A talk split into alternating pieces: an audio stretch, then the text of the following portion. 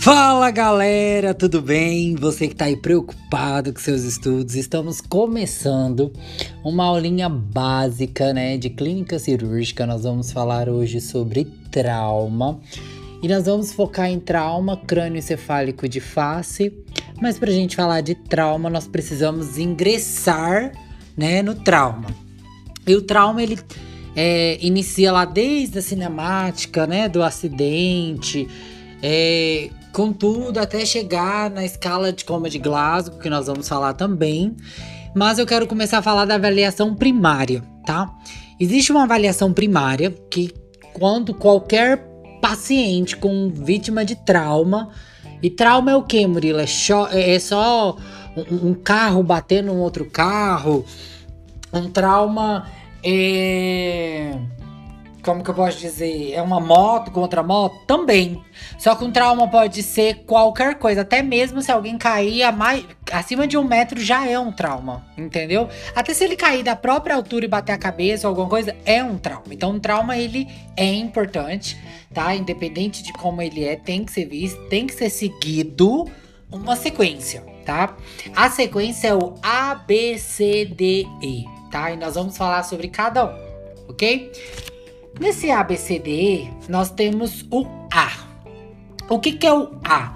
O A é de ARES, que significa o quê? Manutenção das vias aéreas. Então, você. Primeira coisa é, tá respirando? Fala comigo, conversa com ele. Se ele tá falando, tá normal, tá fonético, beleza, já pula pro B. Mas se não, precisa colocar o corolar cervical, tá? Mais a prancha. Principalmente se estiver no ambiente hospitalar, tá bom? Ah, mas o indivíduo tem Glasgow 15, mesmo assim, tá? Ah, não tem dor, taranã. mesmo assim é, é perigoso, tem que deixar ali por um tempo até fazer uma raio-x, alguma coisa para tirar esse colar cervical, tá bom? Murilo, mas eu vou pedir raio-x para todo mundo? Não, só para quem você suspeita. Ou existem uns critérios, tipo maior de 65 anos, pede raio-x. Ah, o paciente está referindo que não consegue mexer um, um, membro, ou não consegue mexer metade do corpo, pede um raio-x de coluna, entendeu? Cervical, entendeu? Sempre isso. Presta atenção. Aí a gente vai para vias aéreas. A fonação tá preservada? Tá preservada, ok. Então pula pro B. Ah, não, não tá preservada. Então o que, que a gente faz? A gente vai ter que fazer a manobra de elevação do queixo, que é chamado de Linfit, que você vai colocar o seu dedo do. Sabe aquele dedo que você manda aí tomar no cu? O dedo do meio, que você fala, vai tomar no cu e mostra aquele dedo? Aquele dedo tem que pegar aqui, ó, na mandíbula, nessa curvinha, o outro no queixo e crau! Caixa, entendeu? Traz aqui, ó. Pá! para trás. Quando você leva a cabeça para trás, nessa, nessa tração da mandíbula, o que, que a gente vai ver ali? A gente vai ver sinais de via aérea para ver se tem que entrar com a via aérea artificial. A via aérea artificial é: ah, o paciente está com apneia, precisa de uma proteção da via aérea, é um TCE grave. Como que eu sei que é um TCE grave, um traumatismo crânioencefálico? Se o Glasgow dele for menor ou igual a 8. Lembra que tem a escalinha lá? De tanto a tanto, de tanto a tanto. Então, decorar a escalinha, tá bom? Nós vamos falar ela daqui a pouco, mas vai prestando atenção.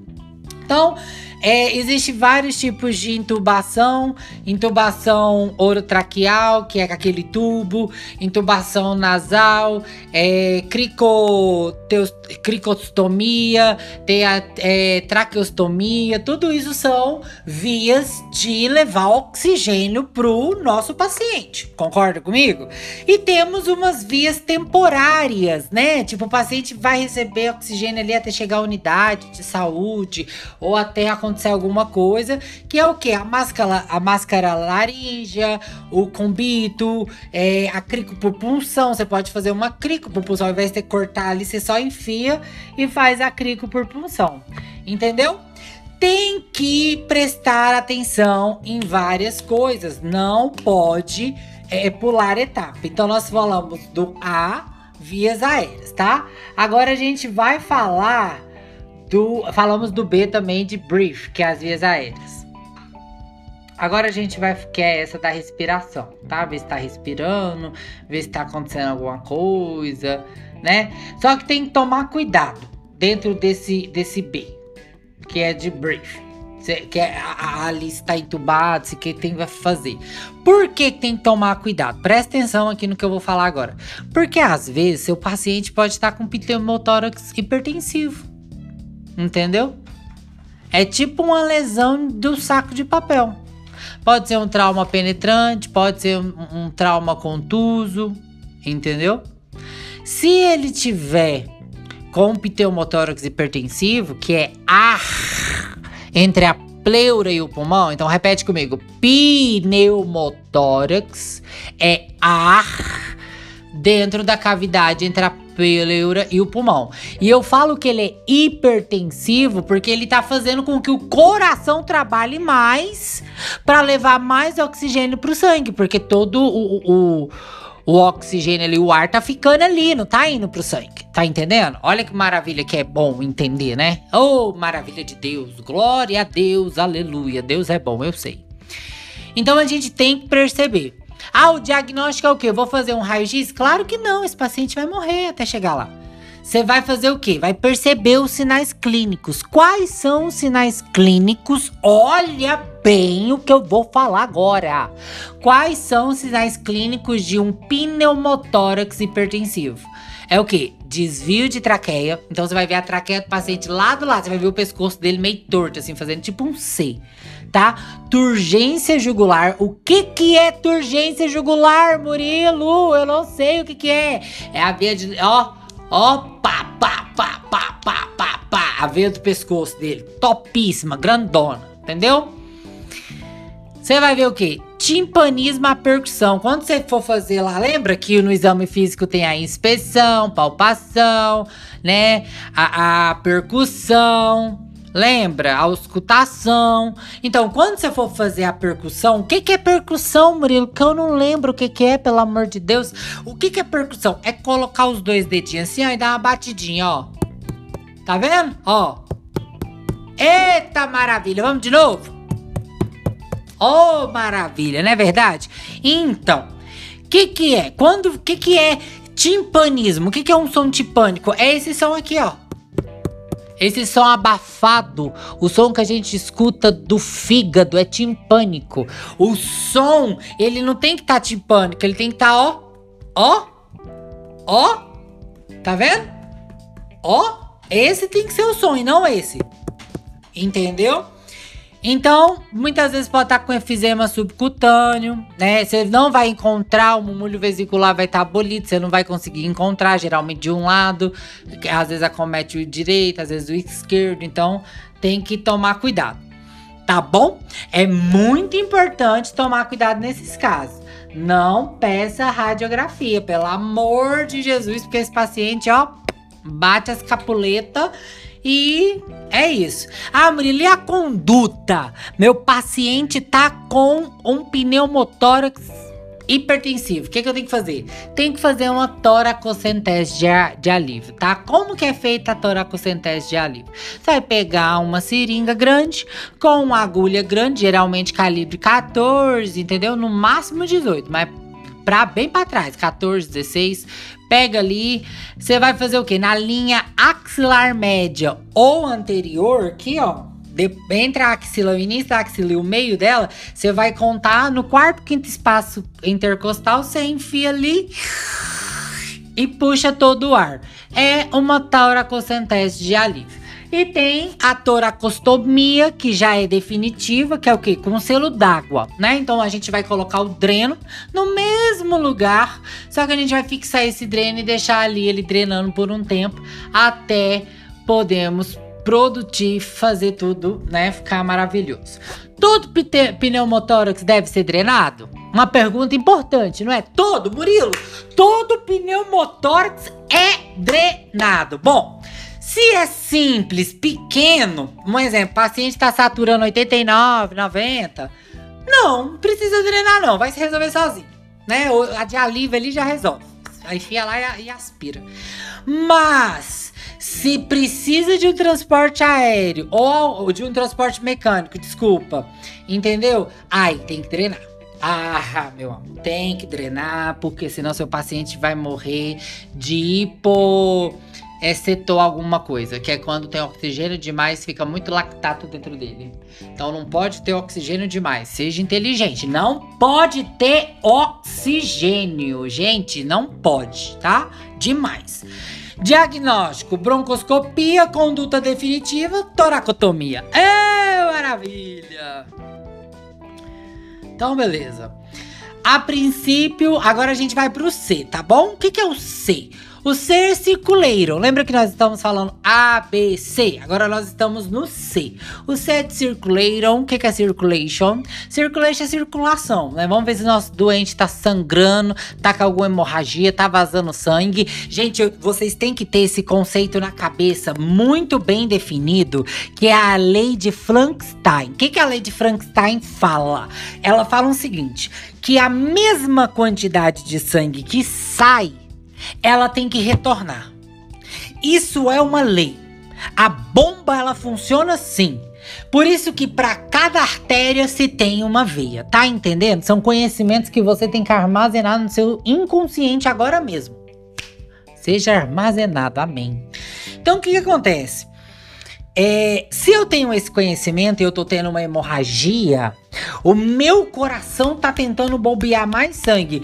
Não somente não somente para levar nutrientes e oxigenação às células, aos tecidos, porque elas precisam disso para sobreviver, porque são células é, euro, é, como que é? eucariontes, né? Células eucariontes, então precisa de oxigênio para sobreviver.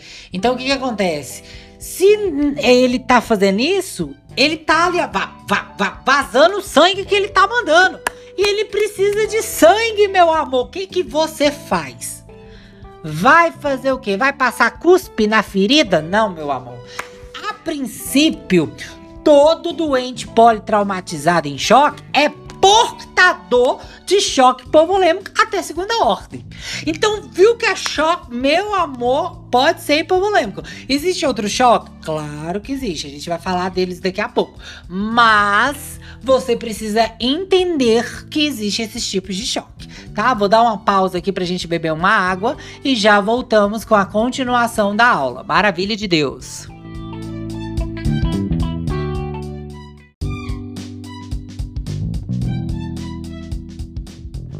Olá, meus queridos alunos, voltamos aqui com mais uma aula, tá? Nós estamos falando sobre trauma, estamos na parte do ABCD do trauma, na letra C. Vamos falar agora de focos de sangramento. Geralmente, a maioria dos sangramentos, eles acontecem no tórax, no abdômen, na pelve e nos ossos largos, como o fêmur, né, a tíbia, a fíbula, e tudo isso. Quais são as condutas? A primeira coisa que você tem que fazer depois que você foi partiu do B, tipo sair do B, conseguir já resolver o problema da respiração dele, tá tudo bem. Agora é o C. Primeira coisa é dois acessos intravenosos periféricos e calibrosos. Então pega de um lado, pá, pega do outro, pá, pegou os acessos, bom, colocou o acesso, tá bom? Fez isso. Em algumas literaturas diz que tem que fazer teste de gravidez em mulher com idade reprodutiva, tá bom?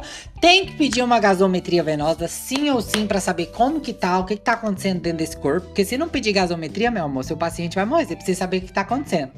E aí, quando pegar o acesso, você vai pedir cristalóide aquecido. Eu gosto de pedir ringer lactato porque ele é mais fisiológico do que o soro fisiológico. O soro fisiológico tem muito cloro e muito cloro pode dar o quê? Hipercloremia, meu amor. E aí você morre de acidose dentro do seu corpo. Então não pode, tá bom? Então lembre lá da sua conduta, paciente está morrendo, lembra de pedir um ring lactato, aquecer este ring lactato a 37 a 40 graus Celsius. Segundo o Bailaba, 39. Então bote 39. Faz um bolo de um litro ou 200 ml por quilo, tá? Se for criança. Se não, aí corre o litro direto. Deixa correr, meu amor. Deixa correr, deixa correr, deixa correr e deixa o pau torar. Porque lembra que, que eu te falei agora da lei de Frankenstein? A mesma quantidade de sangue que sai, ela faz o quê? retorna. Então, se esse nosso paciente tá vazando sangue, cadê o sangue que tá retornando? Não tem. O ringer lá que tá dentro da veia do nosso paciente serve para que será, Jesus? Para preencher, para dar volume, para ajustar, para dar ali aquele equilíbrio extra até a produção de novo sangue ou até correr uma bolsa de sangue que a gente já vai falar a seguir tá bom? Oh, maravilha! Ai, Murilo, e a transfusão maciça? Como que é? A transfusão maciça é um para um para um. Então é um concentrado de hemácia, um concentrado de plaque, plaqueta, um plasma, né? É, mais ácido tranexâmico, que é uma grama. E essa uma grama ela tem que ser dada uma toque, dose de ataque tá? E depois de 8 horas, de novo. Ah, Murilo, como que vem uma grama? Gente, na ampola vem 250 miligramas. Você vai prescrever 4 ampolas para diluir em 250 ml de soro e bote para correr no seu paciente. Porém, só serve até 3 horas do trauma. Seu paciente teve o trauma, tem que ir. Se ele teve o trauma de manhã e foi à noite, já não serve mais esse, esse, essa ácido tranexâmico, tá bom? Ai, Murilo, o que, é o ácido tranexâmico? Meu amor, aulinha de bioquímica, vai se ligar lá, né? Vai mudar, a, a converter, não sei o que. Ele é bem parecido, converte, ataca, começa a coagulação, começa a, a coagular lá na coagulase, é bem legal. Depois você estuda. É outra aula. Se eu for entrar nessa noia agora, eu vou perder o foco. Então, bora. Tá bom? Aí tá, meu Deus, meu Deus, meu Deus, meu Deus, meu Deus. E agora, o que, que eu vou fazer? Cuidado, cuidado com as armadilhas do ser, tá? Ai, o que que são as armadilhas do ser, Murilo? Pelo amor de Deus, que eu não sei o que que é. Então é tipo assim, às vezes você olha, o paciente não tá sangrando, mas ele pode estar tá sangrando na pelvis ele pode ter rompido ali uma artéria, ali nós temos a artéria femoral, é bastante importante, bastante sanguinolenta. Você tá entendendo? Temos que ficar de olho. Temos que avaliar bem, fazer a palpação bem, ver se não sente coágulos de sangue, ver como que tá, se ele sente dor, se é irritativo, entendeu? Tem sinais de irritação. Então, por favor, vamos ser inteligentes. Não vamos deixar nosso paciente ali morrer à deriva tá? É, ver também se tem alguma compressão letal. Pode ser alguma fratura por compressão vertical, tem que tomar cuidado, tá? O sangue, ele fica no retroperitônio, geralmente ele é venoso, tá? Do plexo venoso posterior. Quando ele é arterial, vem do ramo da onde? Da artéria ilíaca interna. Não esqueça disso, tá bom? A conduta, a amarração da pelve a nível de grandes tron troncateres de fêmur. Então você bota aqui amarra bem mesmo, tá? Se você suspeitar de fratura de fêmur, você bota bem aqui na ilha da pelve, aqui, aí pá! Dá aquele amarração e vai pro centro cirúrgico resolver o problema. Eita glória, tá? É, então, ah, eu pedi um ultrassom ali e tal, ou vi ali um sangue intraperitoneal. Se sim, sangramento na barriga, opa, o que, que a gente tem que fazer? Laparotomia. Tem que abrir, explorar esse abdômen para ver o que, está acontecendo. Gente, nós já tá indo para o abdômen, mas é para entender aqui o trauma, tá? O ABCD. Se não, ah não, mais persiste em choque após estabilização da pelve, tamponamento pré-peritoneal. Então, se melhorou o sangramento, beleza, angioembolização, é normal acontecer, tá bom? Vamos falar agora do D, do D de que é neurológico. então é a escala de coma de Glasgow. E eu vou ensinar uma técnica para vocês que vocês vão lembrar na hora da prova. Lindo, tá? Lembra daquela música da Xuxa? Cabeça, ombro, joelho e pé, joelho e pé. Cabeça, ombro, joelho e pé, joelho e pé. Olhos, ouvidos, boca e nariz, cabeça, ombro, joelho e pé. Pararam pam pam pam pam. Pararam pam pam pam pam. Pararam pam pam pam pam pam pam pam pam pam pam pam pam. Entendeu? Então o que, que a gente vai falar aqui do D de difference, né? a escala de como de Glasgow, ela diz o seguinte: ela diz que tem uma pontuação, parâmetros e as respostas obtidas. Ela vai desde abertura ocular, resposta verbal e resposta motora. Então, para você decorar, ó, olho, boca, mãos, motora. Então, abertura ocular, olho, resposta verbal, boca, resposta motora, mão.